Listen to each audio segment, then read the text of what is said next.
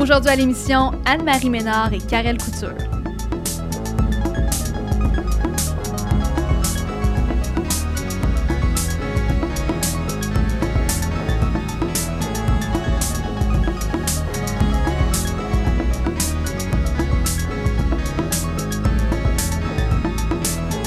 Allô tout le monde, bienvenue sur Fred pour emporter. Hey, vendredi dernier, c'était la Saint-Valentin, la fête de l'amour. Vraiment?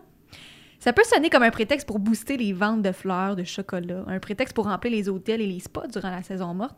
Ben, c'est ce qu'on peut en penser. Mais la Saint-Valentin, c'est pas juste gâter son chum ou sa blonde, c'est aussi s'exposer, hein? T'as sûrement vu passer sur Instagram plein de photos de couples qui ont l'air heureux, des grosses captions de déclarations d'amour et j'en passe. Peut-être qu'ils sont vraiment heureux, et tant mieux si c'est le cas, on leur souhaite. Mais sache que si t'es seul à la Saint-Valentin comme moi, ça va aller. Le monde est plein de gens, parfois il faut juste enlever ses œillères. On dit vaut mieux être seul que mal accompagné, c'est qu'étaine, mais c'est vrai. Et d'être en amour avec une personne dans une relation saine, ça n'a pas de prix. Je te le souhaite tellement, c'est ça que tu veux, évidemment. Or, le podcast aujourd'hui traite du côté sombre de l'amour. On parle des relations toxiques. Ça t'arrive peut-être en ce moment ou peut-être à quelqu'un que tu connais dans ton entourage. Des relations toxiques, en passant, ça existe aussi au niveau des amitiés, dans les relations au travail, dans les équipes de sport. Je suis désolée si ce que tu vis ou ce que tu as vécu, c'est difficile. Sache que l'amour, c'est pas censé faire mal de cette manière-là. Tu te fais manipuler, tu te fais brasser, tu te fais dénigrer. C'est pas de l'amour. L'amour, c'est pas de se sentir rabaissé, trompé, se faire mentir en pleine face, vivre du chantage. Personne mérite d'être blessé physiquement, puis il n'y a personne qui mérite d'être blessé psychologiquement. Ce qu'on mérite, c'est de se sentir élevé en toute confiance puis de se faire aimer pour qui on est. On va clarifier ça ensemble aujourd'hui. Mais d'abord, je veux dire que moi aussi, je suis passée par là. Je pensais que c'était ça l'amour jusqu'à ce que tout dégringole. Je suis descendue bas, très bas. J'ai eu mal, très mal. Je me suis reconstruite, brique par brique. Croyez-moi, ça a été long. Tout ça pour enfin être capable d'en parler avec recul, pour partager mon expérience, puis enfin vous offrir cet épisode-là aujourd'hui. C'est quelque chose que je voulais vous offrir depuis la genèse de ce podcast. Ça me tenait vraiment à cœur, puis je suis fière. Je, suis fière, c'est même pas le mot, c'est malade de pouvoir vous en parler aujourd'hui. Puis même si tu vis pas ça présentement, ben t'es pas à l'abri d'une personne toxique. Dieu sais que c'est pas le fun quand ça arrive à quelqu'un qu'on aime, un parent, un ami. Cet épisode-là partage-le. J'aimerais ça que ça se promène. Si toi et moi, ensemble, on arrive à donner ne serait-ce qu'un petit coup de pouce à quelqu'un, et on aura déjà fait quelque chose de grand. Pour en parler, je reçois aujourd'hui une fille que j'adore, Anne-Marie Ménard. Elle est étudiante en sexologie. Elle a un podcast avec Karine Saint-Michel qui s'appelle Libre S'expression. Elle a également une plateforme Instagram qui s'appelle Au lit avec Anne-Marie. Puis elle vient me donner un coup de main pour démystifier ce bloc géant qu'on appelle les relations toxiques. Vous allez voir, elle est vraiment sharp. Et pour nous offrir un témoignage sur le déroulement des débuts d'une relation problématique, je reçois une fille vraiment cool, Karel Couture, qui est ex-candidate d'occupation double en Afrique du Sud. Elle a eu la gentillesse de venir nous faire profiter de son expérience, puis je suis sûre que dans son récit, ben, il y a plusieurs qui vont se reconnaître. Bonne émission!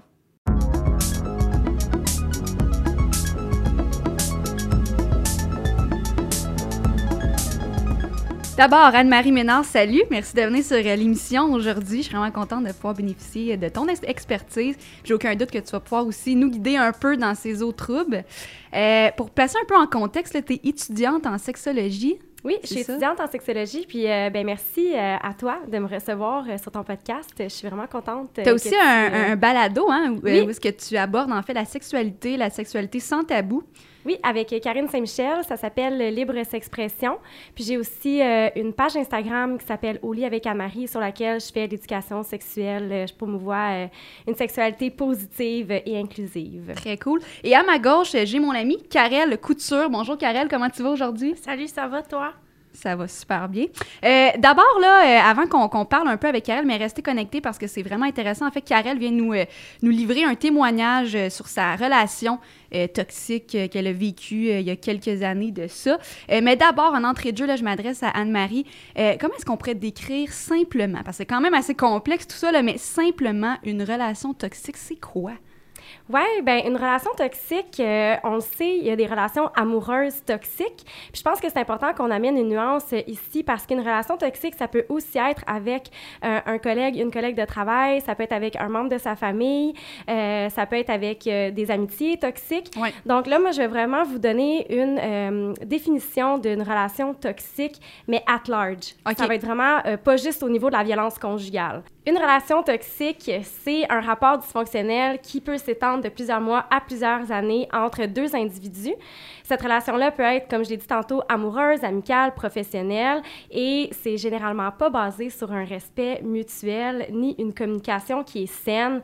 Et euh, souvent, dans ce type de relation-là, il va y avoir un pattern qui va se répéter, et euh, on va voir que euh, malgré les différents euh, qu'il va y avoir entre les deux personnes qui prennent part à la relation, ben les personnes vont quand même continuer de se côtoyer, ce qui va vraiment venir euh, alimenter cette relation-là de la mauvaise façon. Quand tu parles de qu'il n'y a pas un respect mutuel, qu'est-ce que tu veux dire exactement? Bien, en fait, euh, souvent, c'est que quand euh, il va y avoir une relation toxique, il va souvent y avoir un élément de fusion entre les deux personnes. Et euh, cette relation-là vraiment, va vraiment prendre une tournure qui va être toxique pour les deux personnes ou une des deux personnes dans la relation. Ça dépend. Des fois aussi, il y a des guerres de pouvoir euh, dans les relations toxiques. Euh, c'est sûr qu'il y a plusieurs signes qui peuvent nous aider là, à identifier ces relations-là.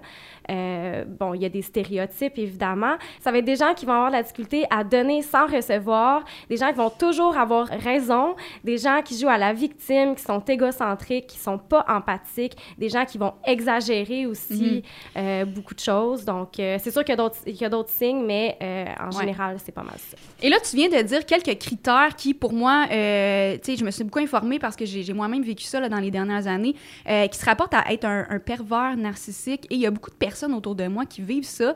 C'est comme une épidémie en ce moment. Là. Euh, pour ceux qui ne savent pas, c'est quoi la définition d'un pervers narcissique? C'est quoi?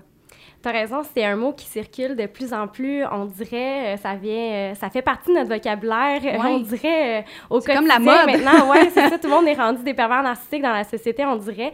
Euh, mais c'est un terme là, qui existe depuis plusieurs années. Et là, euh, moi, je vais donner une définition qui provient du DSM-5. Le DSM, c'est une, euh, c'est le manuel diagnostique et statistique des troubles mentaux. OK. C'est un manuel que les médecins vont utiliser pour diagnostiquer des troubles de la personnalité, des maladies mentales, etc. Euh, c'est sûr que les experts vont pas tous être 100% d'accord avec cette définition-là parce que je pense que euh, on peut pas. euh, Je pense qu'il y, a- il y a beaucoup de traits. Il y en a neuf dans le DSM. Euh, souvent, on- ce qu'on va dire des personnes qui sont narcissiques, c'est que c'est des personnes qui vont avoir un mode général de fantaisie ou de comportement grandiose. Ils vont avoir besoin d'être admirés, ils vont manquer d'empathie et euh, ça, ça va apparaître souvent euh, au début de l'âge adulte. Ça va être présent dans des contextes divers. Il y a neuf traits qui vont ressortir. Donc, le sujet va avoir, comme je l'ai dit tantôt, un sens grandiose de sa propre importance. Il va être absorbé par des fantaisies de succès illimité, de pouvoir, de splendeur, de beauté et même d'amour idéal. Donc, euh, on voit souvent des relations amoureuses avec des pervers narcissiques. Ça va commencer avec l'amour idéal, on y reviendra tantôt. Quand tu parles de idéalisation, tu parles aussi de soi.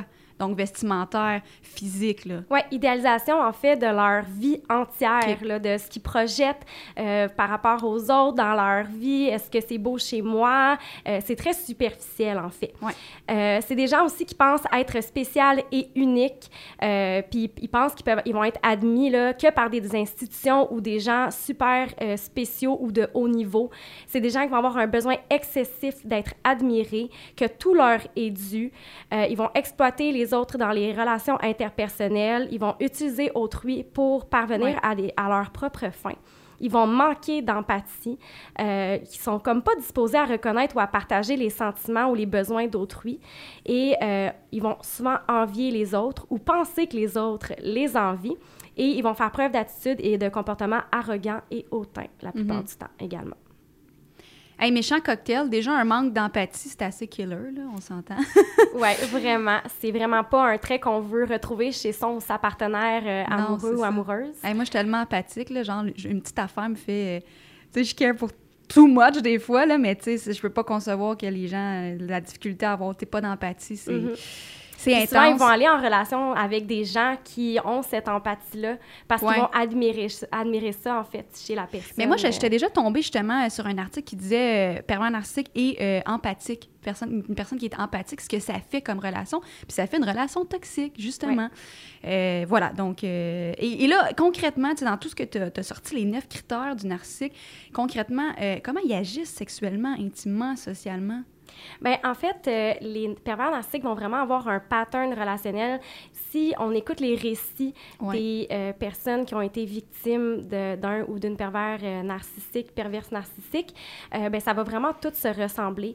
Il y a vraiment un pattern qui se dessine. ça va commencer d'une certaine façon, puis ça va escalader, même débouler d'une Ouais. certaine façon. Au début, ça va être des personnes qui incarnent un idéal, des personnes qui vont être très séductrices, charismatiques. On dirait que le prince charmant vient d'arriver, c'est La l'âme personne de ta vie, là. Ouais, c'est ça. L'amour de ta vie que tu attendais depuis si longtemps. Tu peux même pas croire que ça se peut, un amour comme ça. Donc, les débuts, ça commence très fort. Question d'éblouir la personne qu'ils ou elles ont devant eux. Puis euh, j'imagine, bon, on va parler plus tard aussi de masque, là, de mettre un masque, puis de se transformer pour subvenir aux besoins, puis d'être exactement la personne parfaite pour la victime. Ils sont très Euh, caméléons. Donc là, on parle en fait de pattern relationnel, les débuts, comment ça commence, comment qu'on vient à rencontrer cette personne-là. Et euh, ben, j'ai Karel avec moi ici. Et justement, Karel, ben, tu as vécu une relation euh, comme ça, toxique un peu, là, au- avant en fait ton passage. Tu terminé cette relation-là avant ton passage à Occupation Double d'Afrique du Sud cette année. Explique-moi comment ça a commencé ta relation avec ton ex-copain. ça a commencé euh, très vite. C'était un peu non conventionnel, si je peux dire, un peu des attentes que j'avais comme nouvelle relation. Dans les débuts, c'est censé être un peu plus léger, un peu plus simple. On est censé prendre notre temps. Ça s'est fait très rapidement.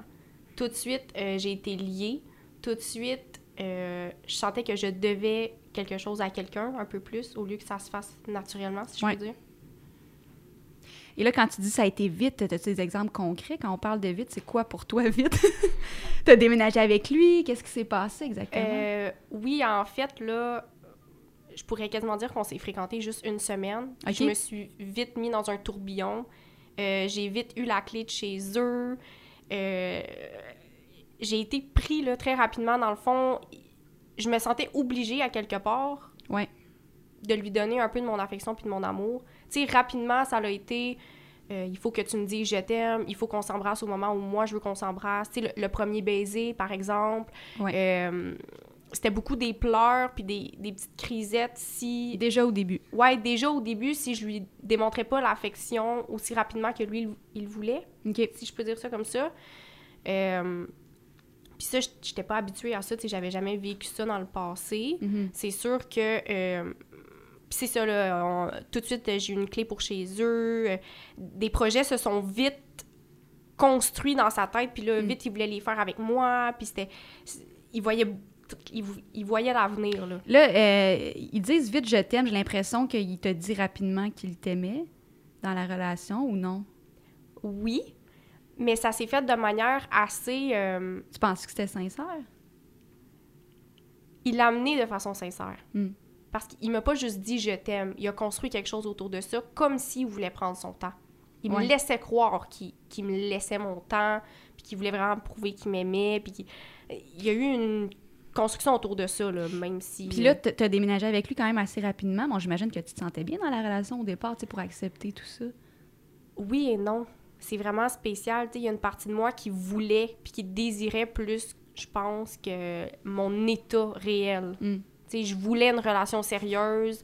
Euh, je, je me disais, hey, enfin, j'ai trouvé quelqu'un qui veut vraiment passer du temps avec moi, qui me priorise moi, qui me trouve donc importante. Ouais.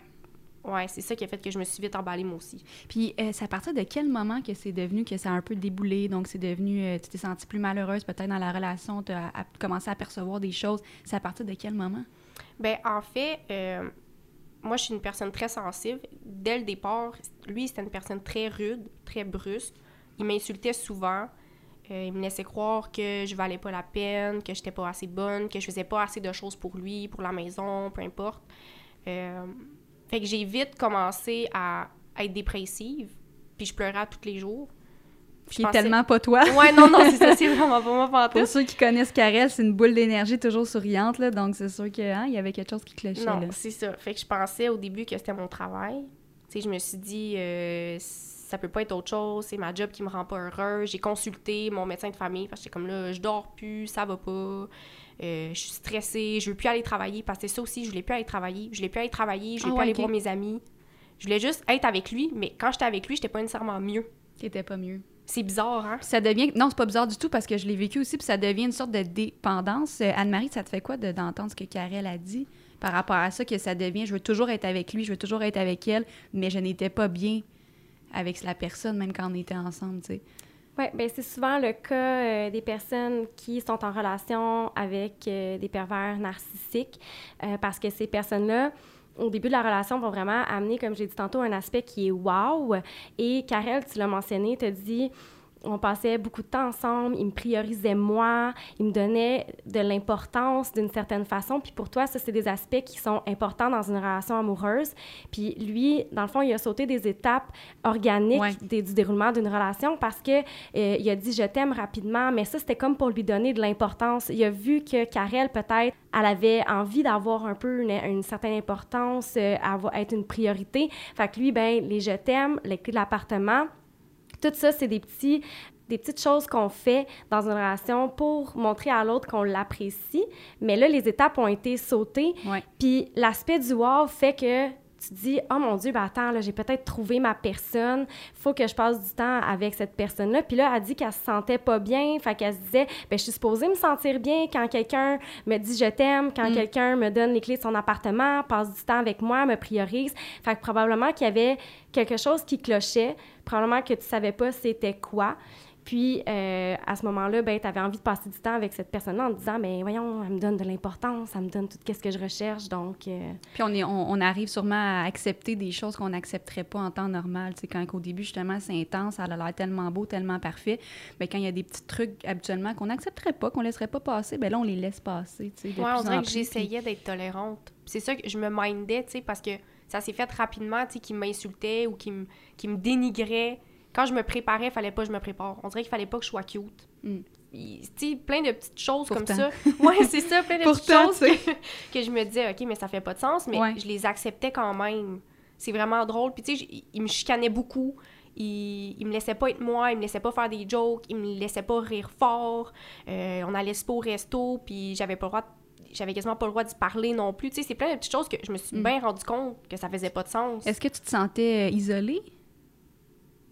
Un peu, à oui. certains moments? Oui, ouais? quand même, à certains moments, parce que je sentais qu'il fallait que, que je fasse plein de choses pour lui, puis que moi, euh, il faisait pas nécessairement de choses pour moi. Fait que ça, ça t'isole aussi tes sentiments parce que t'as pas l'impression de recevoir nécessairement. Mhm. J'ai abandonné quand même des choses inconsciemment, sans trop les abandonner une chance, parce que, tu sais, c'est pas une relation qui a duré super longtemps. Fait que j'ai- c'est pas comme si ça faisait cinq ans que j'étais avec quelqu'un puis j'avais plus d'amis. C'est Ouais, pas ça que s'est passé, là, une chance. Euh, fait que c'est sûr que oui, là. Puis moi, je suis vraiment quelqu'un qui aime pas se faire dire quoi faire. Puis à un moment donné, j'ai juste, j'ai juste réalisé, j'étais comme. Je m'ennuie de ma vie. Mm. Je m'ennuie de voir mes amis. Je m'ennuie de juste, comme ça me tente d'aller souper avec quelqu'un, je vais souper avec quelqu'un. Ouais. Puis ça a commencé, à- ça, ça s'est fait comme ça tranquillement, tu sais. C'est important ce que tu es en train de dire là, Karel, parce que, euh, effectivement, le pervers narcissique va faire régner son ordre au sein de la relation. Il va s'immiscer dans l'identité de l'autre personne. Il va la vampiriser carrément. Euh, puis la personne va finir par se soumettre parce que, ben, il envoie des signaux mixtes. Il y a le signal de je te donne de l'importance, je te Ouais. dis je t'aime, mais il y a aussi, te dit euh, plutôt que tu étais en train de perdre ton identité au travers du fait qu'il voulait pas que tu te maquilles, il voulait pas que tu parles, etc. Fait que là, tu es prise entre, ben je comprends pas parce qu'il m'a tellement donné, il me donne tellement d'importance parce que souvent, ben tu vas être la femme de sa vie, ça y est, on va construire des belles choses ensemble, mais d'un autre côté, tu te retrouves plus là-dedans. Fait que tu te poses la question à savoir, mais voyons, pourquoi euh, tu m'aimes dans le fond? Ouais, puis c'est surtout aussi que euh, il arrêtait pas tout le temps de me dire, par exemple, ah, t'es mon rayon de soleil, t'es ci, t'es ça, mais pourtant, il, il était arrogant quand j'étais un rayon de soleil, justement. On dirait qu'il il voulait pas. C'est comme s'il y avait une certaine jalousie par rapport à ça. C'est comme si j'avais pas le droit d'avoir un éclat en moi, puis parce que lui, il voulait peut-être pas que les gens voient des belles choses de moi. Tu sais, c'est peut-être poussé loin, mais j'étais allée jusqu'à me questionner, justement, à ce niveau-là. Puis quand il me dénigrait physiquement, je me disais, ben, tu m'as vu physiquement avant de tomber en amour Mhm. avec moi techniquement, fait que tu le savais un peu à quoi t'attendre. Fait que pourquoi là tu dénigres tout d'un coup mon physique? Tu sais? Est-ce qu'on pourrait parler de comportement, Anne-Marie, euh, possessif? Certainement. Les pervers narcissiques, ils vont avoir euh, beaucoup de jalousie au travers des relations. Ils vont être très possessifs. Euh, ils vont avoir des comportements qui sont destructeurs pour une relation amoureuse qui est saine parce que quand on est avec quelqu'un, normalement, on veut que l'autre personne s'élève, on veut que l'autre personne s'épanouisse. Mais le pervers narcissique, lui, c'est quelqu'un qui souffre énormément à l'intérieur. Euh, il y a comme tout le temps un vide. Puis c'est pour ça que l'extérieur doit être si beau. Mm. Parce que c'est des personnes qui sont très superficielles, vont avoir des beaux chars, des bonnes jobs. Souvent, c'est des gens qui vont être très euh, successful, qui vont eu, bien euh, réussir. j'ai déjà eu un, un- un témoignage, en fait, euh, qui disait justement d'une personne pervers nar- narcissique. Puis la personne, il y a comme eu un, un petit moment dans leur existence où est-ce qu'ils ils- ils savent exactement comment ils se sentent et ils, ils savent exactement ce qu'ils font de mal. Puis il y a comme un deux minutes des fois de réalisation, mais ça, ça s'en va rapidement. Ils retournent après ça dans leur vieille chaussette puis ils continuent leur, leur vie. Mais euh, c'était un message qui disait justement Hey, moi, à chaque matin, je me sens vraiment vide. Puis je me demande si les gens autour de moi qui vivent leur vie se sentent comme ça à chaque Mhm. matin. Ouais. Wow. Ouais. Il y a vraiment un vide Ouais, là, à l'intérieur de eux, puis euh, ils essaient de le combler justement avec tout ce qui est superficiel autour d'eux. Puis c'est pour ça que les réseaux sociaux ont pris autant d'importance aussi dans nos vies, parce que c'est une gratification qui est instantanée.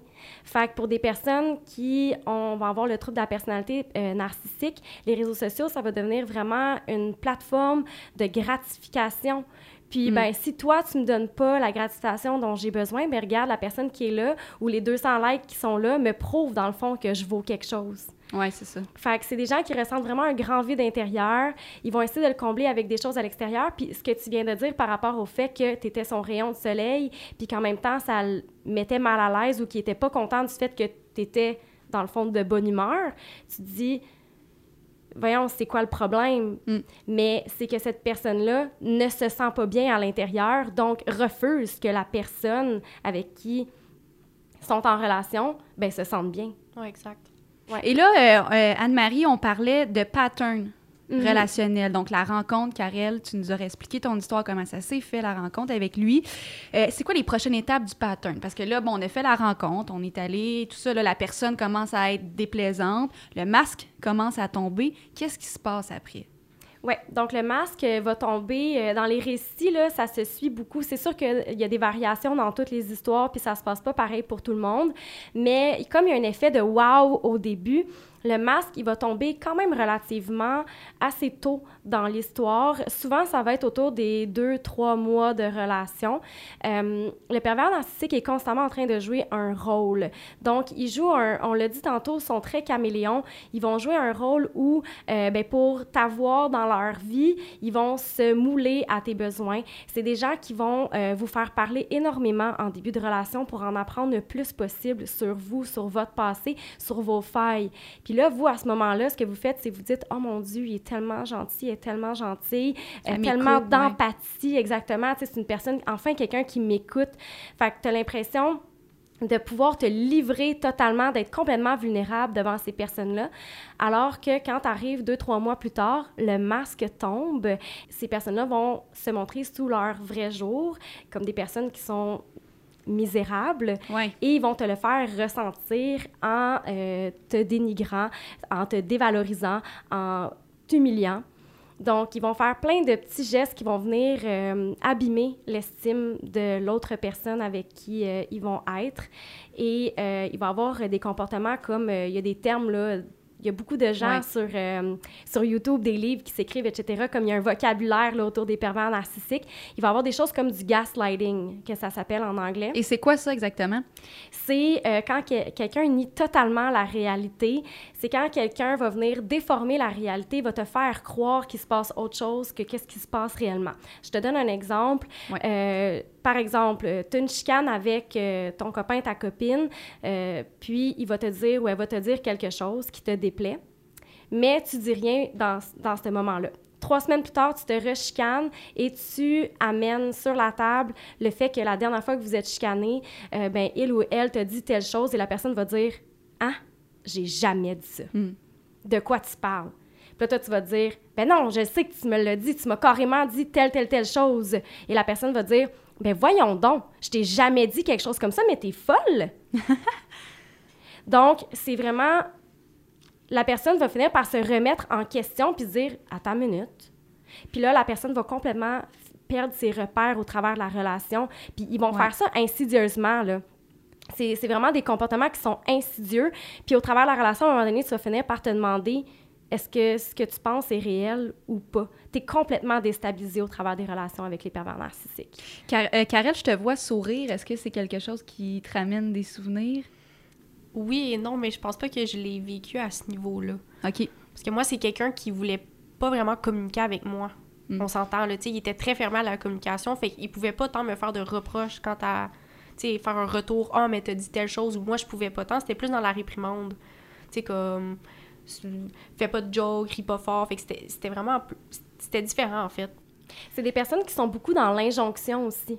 Fait que quand ils vont faire quelque chose, un comportement qui déborde, qui est pas sain pour la relation, ils vont tout le temps se projeter vers l'autre personne puis dire ben c'est de ta faute. Ouais, C'est toi qui m'as fait faire ça dans le fond. Ah, ça, tout le temps. Te blâmer, Tout le ouais, temps. c'est ça. Mhm. Exactement. Euh, est-ce que, euh, Karel, il y a eu, sans trop donner de détails, mais est-ce que dans ta relation, il y a eu des, des formes d'escalade de violence verbale ou physique? Ben quand même, tu sais, quand que tu te sens euh, un peu, comment je pourrais dire, que tu sens que le respect a été un peu euh, violé, moi, c'est là, je trouve que ça commence, tu sais. C'est pas obligé d'avoir euh, une claque la face pour être vraiment de la violence. Moi, la seconde où tu m'insultes puis que tu tiens vraiment à dénigrer les valeurs que j'ai pour ma propre personne, ça, ça, ça le fait pas. C'est sûr que euh, c'est pas quelque chose que j'aime nécessairement parler, mais il y a déjà eu des moments où, une fois, on, on a eu comme un, un genre d'accrochage parce que c'était une personne très brusque, Mhm. OK? Tu sais, elle voulait pas d'avoir d'affection de ma part. Moi, je suis vraiment une personne tactile puis douce, puis tu sais, exemple, mes copains, j'aime ça les, les flatter, tu sais, vraiment être plus tendre. Puis lui, c'était une personne que tout de suite, avec des gestes brusques, OK. c'est comme, va-t'en, touche-moi pas, mais tu sais, brusque, là. C'est comme un, un rejet complet, là. Fait que, Ça, ça fait peur un peu. là. Ouais, ça commence comme ça. Puis, tu sais, Ouais. des fois, c'était, il allait me serrer fort d'une manière pour pas que, que je le colle ou pour que je le décolle. Ou, tu sais, ça a commencé comme ça. Fait que je te dirais que oui, là, tu sais. Ouais. Ouais. Mais je pense que ben, tu es quelqu'un de vraiment euh, forte, là. Je parle euh, psychologiquement, euh, te connaissant, là, mais il y a certaines choses que tu as laissées passer quand même, Ouais, malgré exact. toi, Ouais. malgré ta douceur. Oui, oui, vraiment. C'est euh, c'est vraiment des gens, je dis souvent, qui viennent sortir le plus pire de toi. Tu sais, le, le- ta- ta- ton côté le plus pire. Moi, je me suis trouvée à certaines reprises à réagir de manière que, ah, j'aurais jamais pensé que j'aurais pu, moi, réagir Mhm. comme ça. Tu sais, je suis quelqu'un Ouais. tellement. euh, ben, en fait, je, je- je pense me connaître bien, mais tellement, euh, tu sais, douce aussi, puis, tu sais, empathique, je suis très sensible. Des fois, je, je réagissais avec tellement de rage puis de colère que je me disais, aïe, ça sort d'où, ça, tu sais? Tout à fait. Ce que tu dis là, c'est vraiment quelque chose qui se passe dans les relations avec euh, les pervers narcissiques. Euh, puis c'est pas normal de se dénaturer euh, comme ça. Normalement, quand on est dans une relation amoureuse, on est supposé aller, euh, ben c'est supposé en fait en tirer le meilleur de nous-mêmes. Je pense que la personne avec qui tu es devrait vraiment euh, te tirer vers le haut et non euh, t'amener vers le bas, comme les pervers narcissiques sont capables de le faire dans des relations toxiques. Et je t'écoutais parler tantôt, Karel, tu disais que tu avais accepté des choses que normalement tu n'aurais pas acceptées dans une relation. Puis c'est ça qu'ils font, les pervers narcissiques, euh, avec leurs victimes, parce que ce qui arrive, c'est que la victime va éventuellement vouloir changer retrouver le prince charmant du début qui lui donnait tout ce qu'elle avait besoin, tout ce qu'elle voulait. Donc, euh, ça va vraiment venir. euh, Il y, a- comme un effet de manipulation. C'est des personnes qui sont extrêmement manipulatrices. Euh, elles savent comment mettre l'autre vulnérable. Donc, les victimes vont se dire ben je comprends pas, pourtant, je suis la même personne. Comment ça, maintenant, il ou elle me traite de cette façon-là? Puis, vont se mettre à avoir des comportements pour compenser puis essayer de retrouver ce prince charmant-là euh, du début. Avant d'aller, euh, merci Anne-Marie, avant d'aller dans tout ce qui est comment mettre fin à la relation et qu'est-ce qui s'est passé justement toi aussi, Karel, de ton côté, quand tu as décidé de mettre fin à cette relation-là, je veux euh, te poser une question, Anne-Marie. Quand on parle de manipulation, c'est quoi de la manipulation? Comment on fait pour reconnaître que c'est de la manipulation? On parle aussi de termes de se faire trianguler. J'aimerais ça que tu m'expliques tout ça. Là. Bien, je pense que dès que tu te poses la question à savoir si tu te fais manipuler, euh, je pense que de poser la question, C'est d'y répondre. En fait, c'est quand la personne elle a les mo- des motifs, des mauvaises intentions derrière ce qu'elle te dit ou ce qu'elle te fait, là, on parle de manipulation. Dès que tu fais des choses euh, que tu aurais pas fait en temps normal pour quelqu'un, pour plaire à quelqu'un, puis que tu dépasses tes limites personnelles, ben tu pourrais peut-être te poser la question à savoir pourquoi tu le fais réellement, c'est quoi les motifs de franchir tes limites personnelles. Peut-être qu'il y a eu la manipulation là-dedans. Euh, alors là, maintenant, à la lumière de tout ça, on a passé à travers les red flags, la manipulation, euh, l'expérience de Karel. Maintenant, quand on, on découvre que c'est une relation qui est toxique et on veut mettre fin à la relation, c'est vraiment pas quelque chose qui est facile. Si tu as déjà passé par là, je le sais que c'est pas facile, mais il y a de l'espoir à la fin de tout ça. Karel, tu as décidé de, mettre fin à ta relation. Comment ça s'est passé? Cette relation-là que j'ai eue, d'y mettre fin, il y a quand même eu des, retours, là. on gardait un peu contact au départ, euh, il revenait, moi je repartais, ainsi de suite. il y a eu un peu de gossage, si je peux dire. Euh, c'est sûr que dans cette partie-là, il y a eu beaucoup d'atteintes à ma personne, puis d'être détachée aussi, parce que j'habitais plus avec lui, je me rendais compte de mon potentiel encore plus. Plus ça, ça m'a mis un peu euh, le feu au derrière, si je peux dire. J'ai encore plus voulu me prouver, puis lui prouver que j'étais peut-être pas la représentation qu'il faisait. C'est sûr que moi. Oui, exact. Puis c'est sûr que moi, il a essayé de m'attacher avec plusieurs choses. Tu sais, euh, la maison, il m'avait acheté un chien. Euh, pour moi, c'était difficile. Tu sais, il, venait tout le temps faire le, grab avec ça. Tu sais, m'attendre après le travail avec le chien. C'était sûr que moi, mon chien me manquait. Tu sais, plein de petites choses comme ça qui ont été plus difficiles. Euh, Des fois, ça peut être aussi, si on parle de chien, mais ça peut être avec tes enfants. Là, les gens qui, ont, sont en couple avec des enfants, là, les enfants sont une grande manière de manipuler l'ex oui, parce que ou l'ex-copine. souvent, tu n'auras plus d'amour pour ton, ton, partenaire, mais tu vas avoir encore de l'amour pour le chien, pour l'enfant, pour le... ils vont se rattacher à ça beaucoup. Moi, c'est sûr que j'avais quand même des amis très présents pour moi. j'ai été chanceuse. Ça a juste duré six mois, ma relation. J'avais pas perdu tout autour de moi. J'avais encore des gens présents. Même je les avais délaissés, là. Faut que je le dise. Je les avais délaissés beaucoup, là. Oui, c'est ça. Tu sais, ça, ça, ça va pas... Euh, sans, sans cet aspect-là super important qu'il faut mentionner. C'est sûr que moi, j'ai fait des mm. choses pas correctes, puis je suis tellement chanceuse que mes amis aient resté quand même. Heureusement, tes amis étaient là ben oui, après pour toi, tu sais. Clairement, puis ma famille aussi, puis c'est ça qui a fait en sorte qu'en me détachant, je me suis rendu compte que ça c'était vraiment pas pour moi, mm. puis que j'étais une personne formidable, tu sais, parce qu'il a essayé de me mettre dans la tête que j'étais pas quelqu'un qui valait la peine. Ouais. Et là, c'est qu'est-ce qui est le fun dans ton cas, c'est que ça s'est quand même bien passé. Il y a eu tes amis, puis il y a des gens, par exemple, qui restent dans des relations comme ça, toxiques, pendant des années, puis ils s'en rendent même pas compte, ils sont mm-hmm. complètement isolés de leur famille, puis de leurs proches, puis ils n'ont aucun outil pour sortir de là. Leur euh, estime personnelle est complètement détruite. Euh, c'est extrêmement difficile pour certaines personnes de sortir de là. Puis combien de fois, quand, quand, on se dit, OK, c'est pas bon pour moi, je sors de là, euh, je sais qu'il y a plusieurs personnes qui vont retourner encore dans la relation. Combien de fois, à peu près, une personne peut retourner? On dit environ qu'une personne qui vit de l'abus dans une relation va retourner environ sept fois avant de vraiment terminer la relation. Donc c'est euh, énorme hein? C'est énorme. C'est une moyenne, tu sais, c'est quand même énorme là, la, une moyenne. ouais, puis c'est triste parce que ces mm. relations-là peuvent mener jusqu'au suicide parce que les pervers narcissiques vont tellement venir jouer avec l'estime qu'on a de nous-mêmes qu'on va en venir à penser qu'on n'est pas utile, qu'on ne vaut rien sans cette personne-là, euh, qu'on se retrouvera plus jamais quelqu'un qui va nous aimer convenablement. Donc, euh, on en vient à avoir des mécanismes de défense qui peuvent être vraiment autodestructeurs.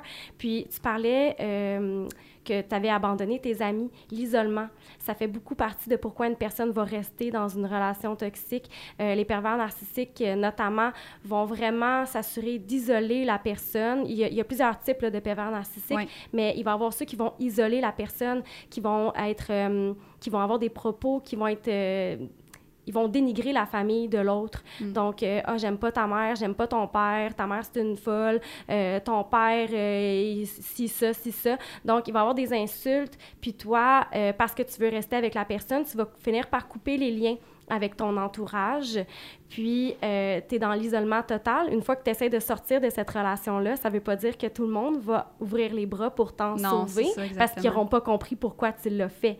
Fait que l'isolement peut vraiment être, peut vraiment jouer, euh, ça peut être lourd là, pour euh, quelqu'un Complètement. qui- Et quand tu commences à en parler, le, le- le truc, c'est que les gens, des fois, euh, n'osent pas en parler parce qu'ils ont peur de se faire prendre pour la folle ou le- Mhm. le, le- le fou qui, qui raconte, euh, ou la victime, tu sais, qui vient raconter des choses qui sont vraiment... Parce qu'en fait, le pervers narcissique est, est gentil avec tout le monde, Ouais.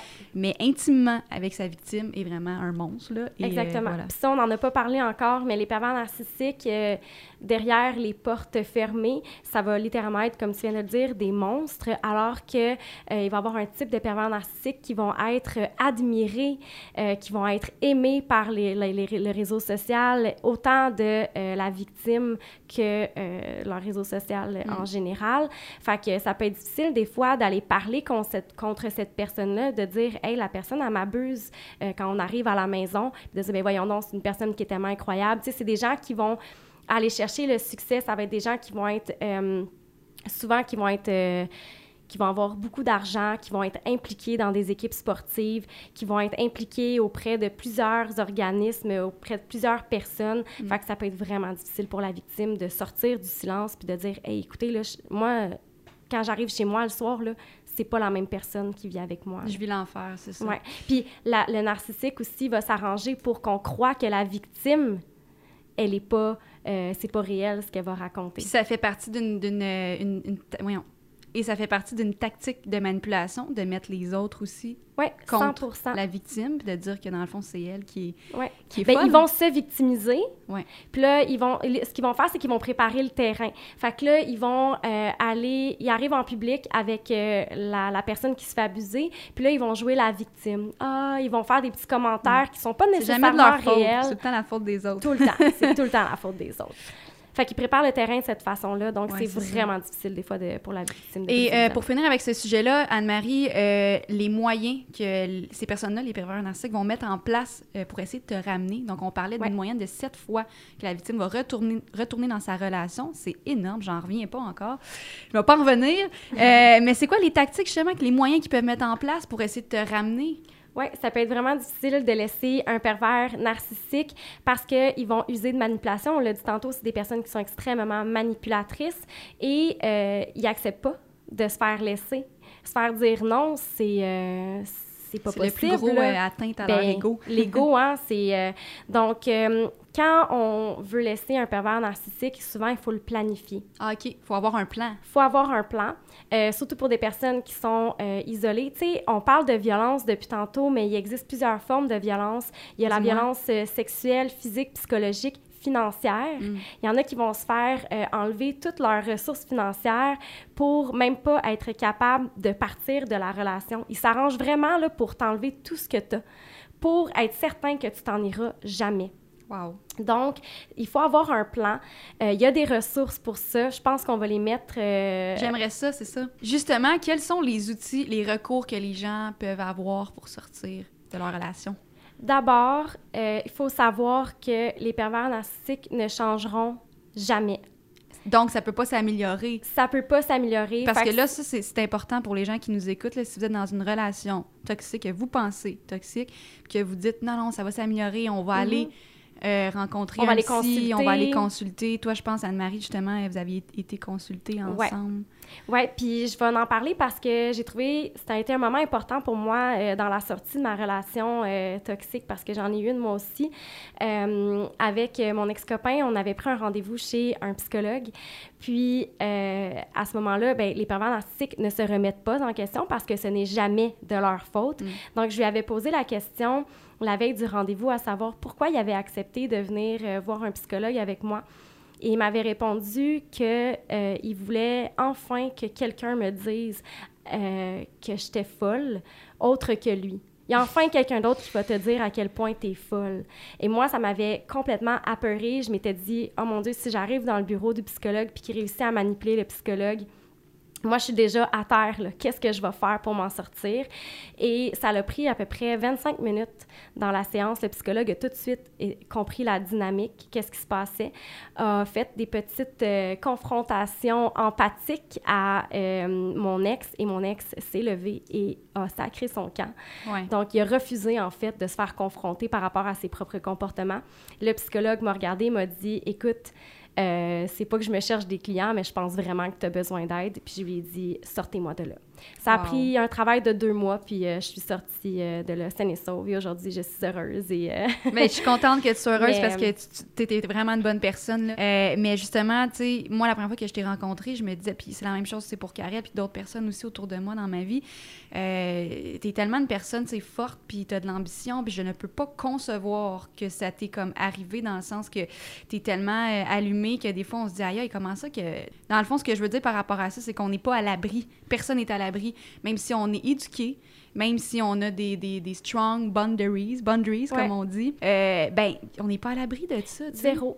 Tout le monde, il n'y a pas de profil typique d'une victime. Oui, il y a des facteurs de vulnérabilité, il y a des facteurs de risque, mais tout le monde peut être victime d'un pervers narcissique. On va souvent avoir l'impression que, au contraire, ça va être des gens qui vont être fragiles, qui vont être faibles, des gens qui ont besoin d'attention, qui ont besoin d'amour absolument.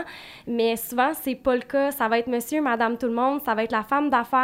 Euh, ça va être euh, la maman au foyer. Ça va être, il y en a pas de profil euh, Mm. typique d'une victime. Tout le monde peut être victime d'un pervers narcissique. Autant euh, professionnel, amical, Oui, euh, 100 personnel, tu sais. Ouais, Mais- ou- Je pense que l'image qu'on a aussi d'une victime, c'est pendant le processus.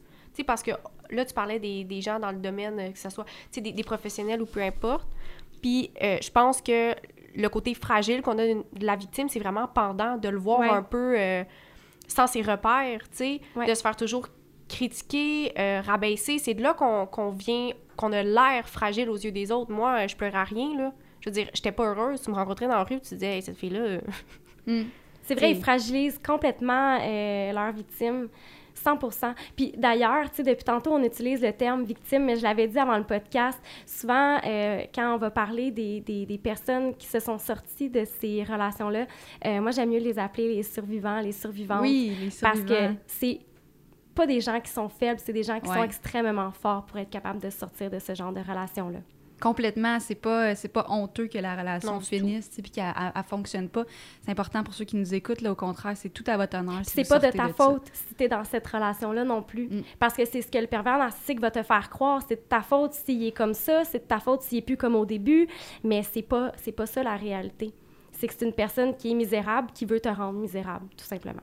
Là, on a parlé beaucoup de violence psychologique. hein, On a fait le tour manipulation, tout ça. Et évidemment, on passe au silence euh, que les relations toxiques qui durent, ça peut aller jusqu'à l'abus physique, des coups. Ça Ouais. fait mal.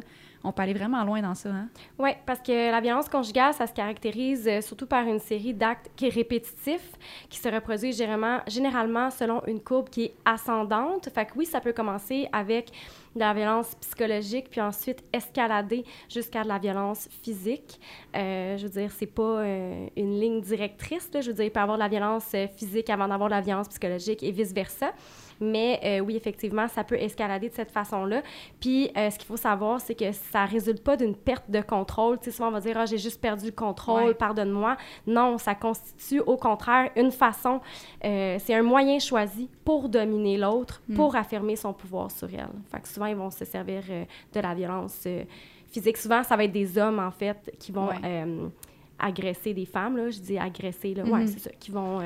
Mais il faut pas oublier qu'il y a aussi des femmes là, qui font ça. Puis euh, Ouais. qu'est-ce qui est plate, c'est qu'à un moment donné, tu deviens avoir peur. Tu, sais, tu deviens avoir peur de la personne. Puis, euh, Mhm. anyway, fait c'est ça. Euh, pour ceux qui veulent s'éduquer face à la violence physique, Ingrid Falaise, que vous connaissez peut-être, elle a sorti un livre, Le Monstre, et aussi une web série sur Radio-Canada, Le Monstre. Vraiment bon. Moi, ça m'a vraiment. C'est toute une histoire. Ouais, c'est ça. Vraiment. Euh, justement, il y a une phrase euh, dans, euh, dans la web série où est-ce que, dans le fond, le, le- Ingrid Falaise, là, qui, la personne qui joue le rôle d'Ingrid Falaise, rencontre, ses parents rencontrent le psychologue, puis elle demande comment ça que ma fille est pas capable de sortir de cette relation-là? Et là, la psychologue dit, ben, à- aux parents, dit, ben, c'est parce que votre fille, en fait, elle a tellement mis d'argent. C'est comme, une, elle est comme devant une machine à soupe, elle a tellement mis d'argent dans sa machine à soupe qu'elle se dit, un moment donné, ça va payer. Puis c'est important de le dire parce que souvent, il y en a qui vont rester en se disant Non, mais j'ai tellement mis d'efforts. C'est sûr que si je continue de lui prouver que je suis la bonne personne en faisant tout plein de gestes comme euh, se mettre belle, changer la couleur de ses cheveux, tu sais, Ouais. ah, j'aime mieux les brunes, puis là, t'es blonde. Ah, merde. Fait que là, tu, tu teins les cheveux en brun. merde! Euh,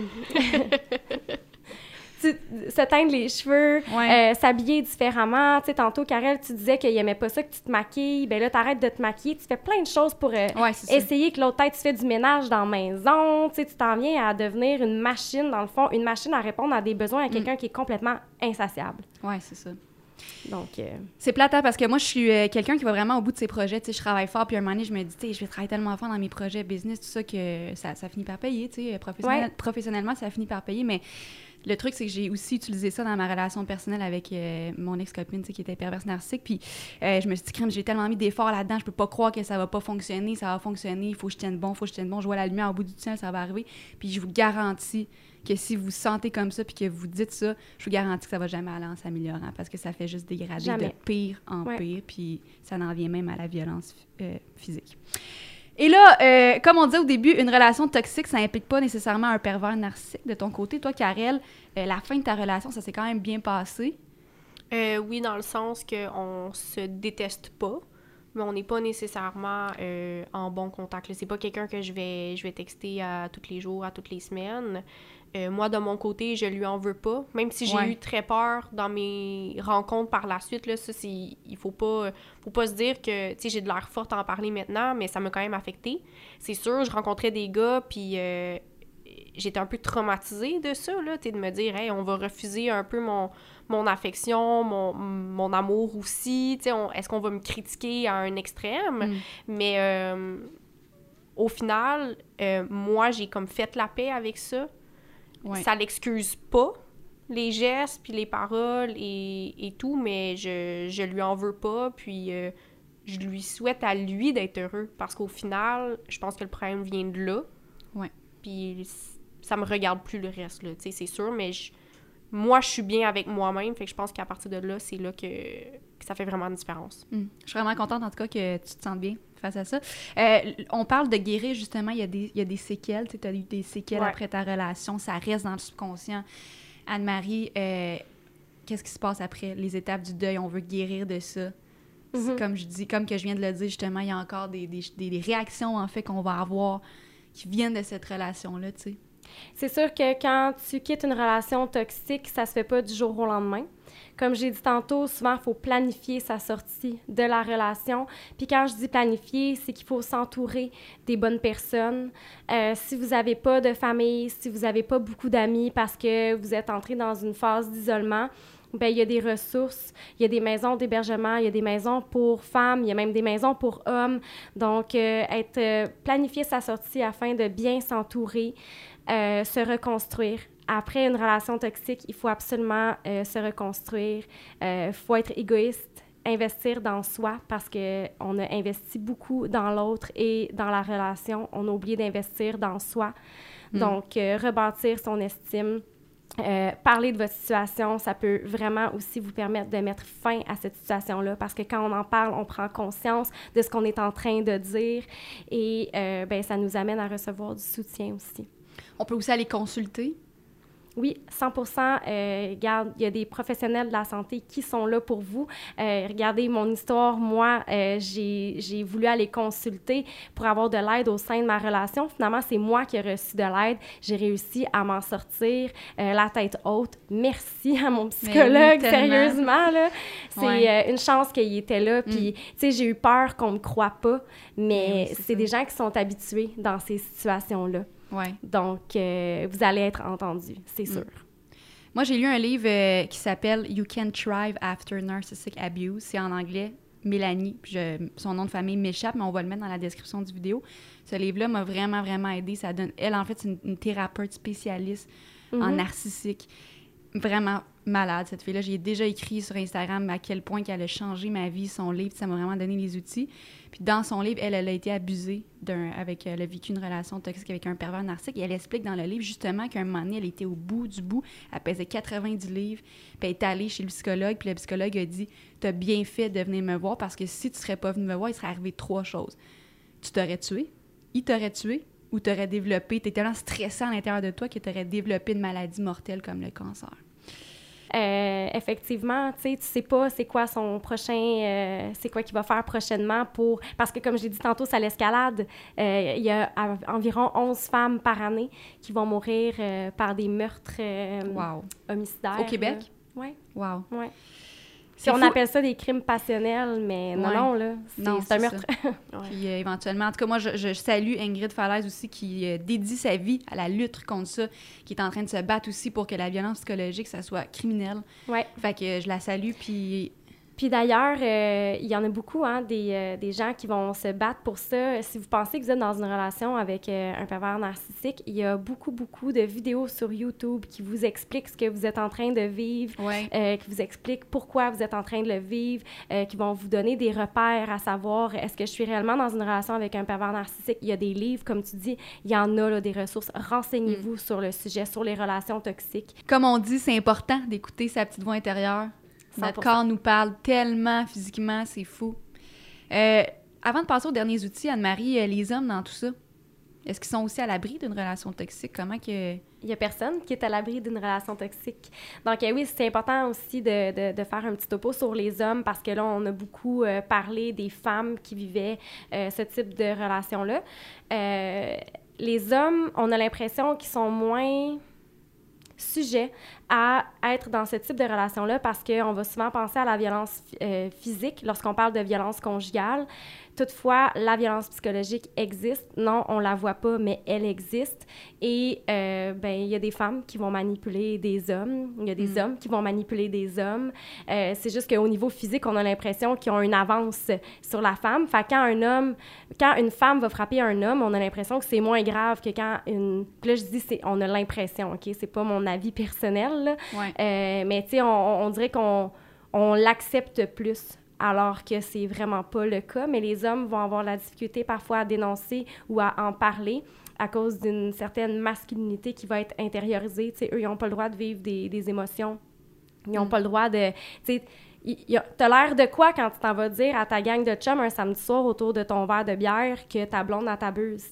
Ouais, c'est ça. C'est important d'en parler, mais dans leur tête, des fois, il y a comme un clash qui se fait, puis ont de la difficulté à en parler. Puis d'ailleurs, il y a beaucoup, beaucoup, beaucoup de suicides que c'est des hommes qui se suicident parce qu'ils sont pas capables d'en ah, parler. ils, ne ressentent pas, en fait, euh, ils, ressentent pas qu'ils sont capables d'en parler.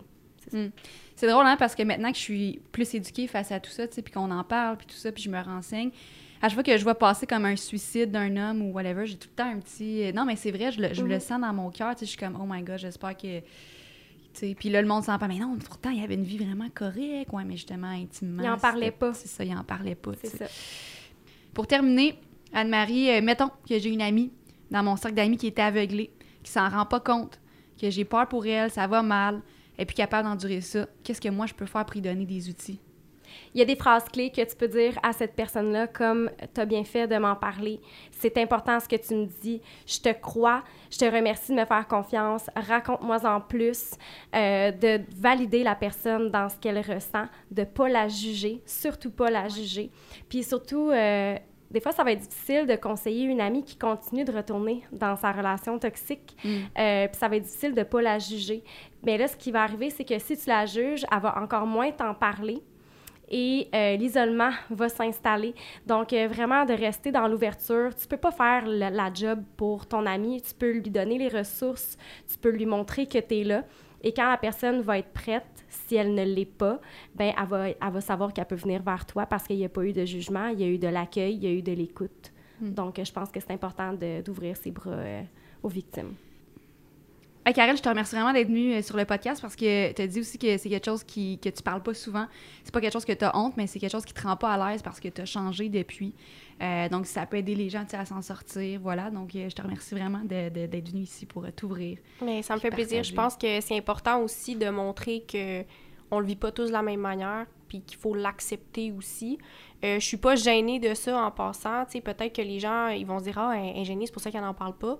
Non, c'est plus une partie euh, privée de ma vie. C'est sûr que aussi j'ai eu un, petit euh, éclat où ma vie privée a été très brisée. Puis je pense pas que les réseaux sociaux c'est la place pour témoigner de ça. Mm. Mais je pense qu'au moment opportun, ça va me faire plaisir de témoigner de ce genre de, choses que j'ai pu vivre. Ouais. Euh, Karel, on peut te suivre sur Instagram. Karel Couture, on continue à suivre tes, tes projets. Anne-Marie, le balado libre, s'expression, ça continue. Puis on va te souhaiter puis on va te souhaiter bonne chance pour la fin de ton bac aussi. Merci. Une semaine après la Saint-Valentin, hein, on va souhaiter à toutes les femmes qui vivent ça ou qui ont vécu ça, euh, qui supportent aussi d'autres femmes dans leur relation toxique, on va leur souhaiter de s'aimer comme elles sont avec leurs cicatrices. Hey, J'aimerais vraiment remercier du fond du cœur aujourd'hui mon invitée Anne-Marie Ménard. Abonnez-vous à son podcast Libre S'expression qu'elle co-anime avec mon amie Karine Saint-Michel. Sinon, rendez-vous sur sa page Instagram au lit avec Anne-Marie. Un merci tout spécial à Karel Couture pour son témoignage et pour son immense générosité. On lui souhaite un paquet de belles affaires dans sa vie future et son après-OD. J'espère que l'épisode vous a plu. N'hésitez pas à partager vos commentaires. Si vous n'êtes pas déjà inscrit au pod, faites-le sur vos plateformes préférées. Si vous avez des amis ou vous vivez vous-même une situation difficile au niveau relationnel, on vous invite à en parler et à ne surtout pas hésiter à chercher de l'aide. De par votre CLSC, les lignes d'écoute ou en cherchant en ligne. J'aimerais prendre un petit moment particulier pour remercier toute l'équipe de Roméo Podcast, mon scripteur, réalisateur et producteur Mathieu Morin, Isabelle Hébert au Constance Préjean à la cordeau et au booking, Thomas Bellefleur et Béatrice Gauthier-Millette au montage, Christian Dubé-Filion pour le visuel, la gang de Laboratoire 1 pour la musique originale, Marie-Chine Allaire aux communications, Geneviève Ouérotte à la mise en ligne et la direction de Roméo, Martin, Mathieu et France Aimé. Mon nom Fred Rio et merci de m'avoir amené avec vous aujourd'hui. Une production Roméo.